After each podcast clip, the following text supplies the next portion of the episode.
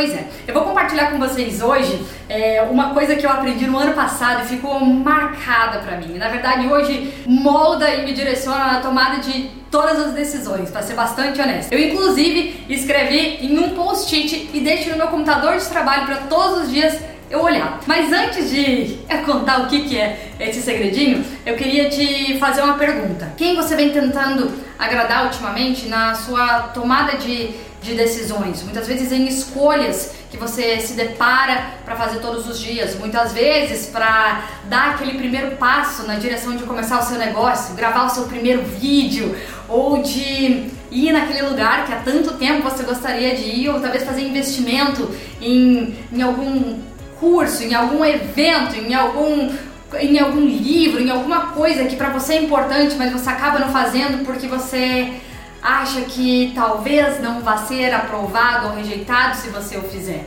Pois é, o medo da rejeição é uma armadilha gigantesca que nos impede todos os dias de dizer sims e nãos que são muito importantes para nós. E eu entendo que essa tomada de decisões muitas vezes gera confusão, porque a nossa intenção é boa, mas acontece que o resultado dessa boa intenção muitas vezes acaba negando a si mesmo, acaba fazendo com que você se negue para agradar o outro, ou que você deixe de fazer algo que você precisa porque você não quis desapontar uma outra pessoa. Então, quem que você vem tentado agradar ou ser aprovado ou conseguir aprovação na sua vida ultimamente? Seu chefe, seu namorado, seu marido, seus seguidores?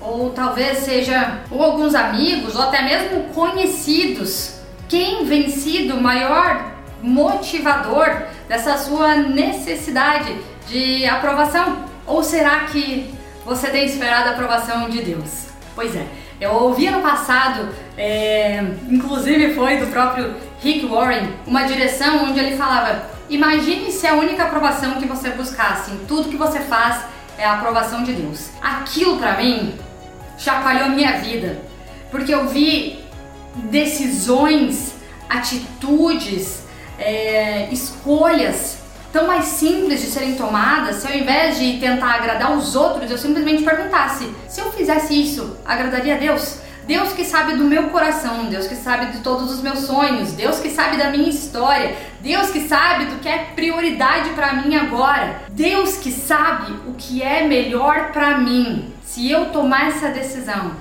eu agradaria a Deus? E muitas vezes, quando eu não estava afim de fazer coisas, eu pensava, mas se eu fizer isso, vai agradar a Deus? Quando eu estava com medo de fazer alguma coisa, eu pensava, isso vai agradar a Deus? Muitas vezes, do nada, eu estava fazendo uma coisa aleatória e me vinha, nossa, eu vou gravar um vídeo rapidinho, vou fazer um stories contando esse aprendizado. E aí eu pensava, não, não, ai, mas nada a ver gravar isso. E eu ia desistir e eu pensava, mas se eu compartilhar essa mensagem, agradaria a Deus? E muitas vezes eu fui lá e gravei do jeito que eu tava, aonde eu tava, porque aquilo poderia fazer sentido para alguém, poderia fazer sentido com algo que é, eu estava vivendo. Assim como muitas vezes eu pensei, ah, eu vou postar tal coisa que eu comprei, e aí eu pensava, isso agradaria a Deus? Faz algum sentido? Vai de verdade agradar? Vai, vai de verdade agregar?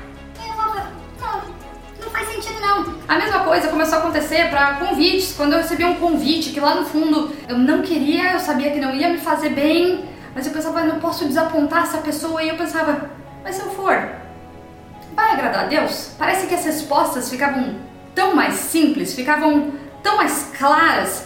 Aquele favor que alguém te pede, muitas vezes, muitas vezes determinada coisa que eu vou comprar ou determinada roupa que eu vou usar que me motivou a usar essa roupa? Porque eu quero atenção, quero ser aprovada nesse lugar ou, ou o que, né? E aí isso me fez começar a pensar as coisas de uma forma, de um outro ponto de vista. Não estou tentando agradar os outros, o que quem eu venho tentar agradar é aquele que é o que mais se importa com a minha vida acima de tudo e que conhece tudo que é melhor para mim.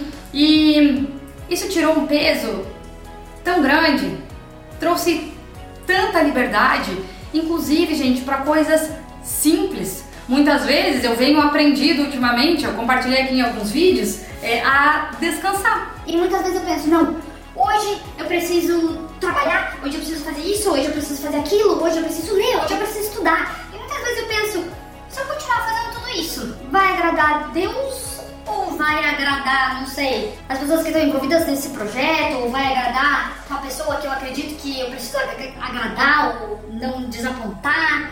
Quem, quem vai agradar? E aí muitas vezes eu chego à conclusão que o que agradaria a Deus é se eu tirasse aquele tempo ali para descansar, para ficar em silêncio mesmo, ou para ficar mais tempo com determinada pessoa que eu sei que eu preciso ficar mais tempo, que eu gostaria de ficar mais tempo, mas eu tenho tantos outros compromissos. Trazer essa reflexão para tomada de decisões trouxe mais leveza, discernimento e vou dizer a verdade, muito mais sentido para tudo.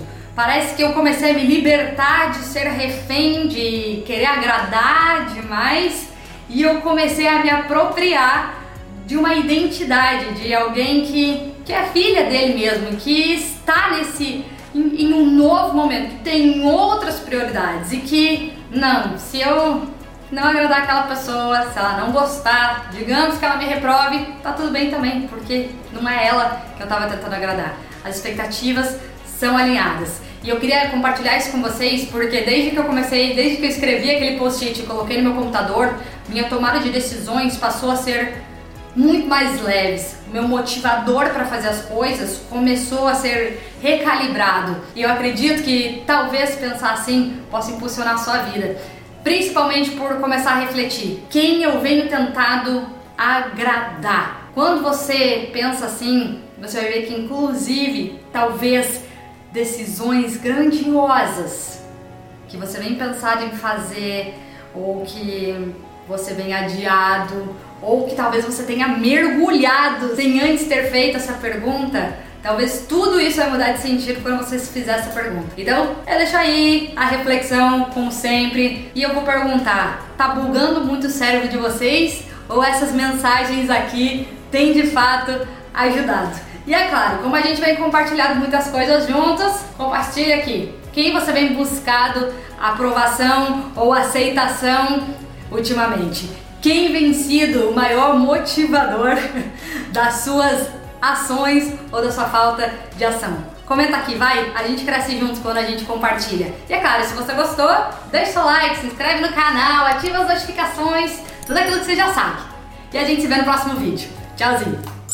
E para finalizar, eu tenho um convite muito especial para te fazer. No fim desses 40 dias de muita inspiração, eu queria te convidar para participar de um workshop totalmente gratuito, onde eu vou te ajudar a resgatar de uma vez por todas a direção da sua vida. Todas as informações estão no link da descrição desse vídeo. Basta você entrar lá, marcar tudo na sua agenda e garantir a sua inscrição.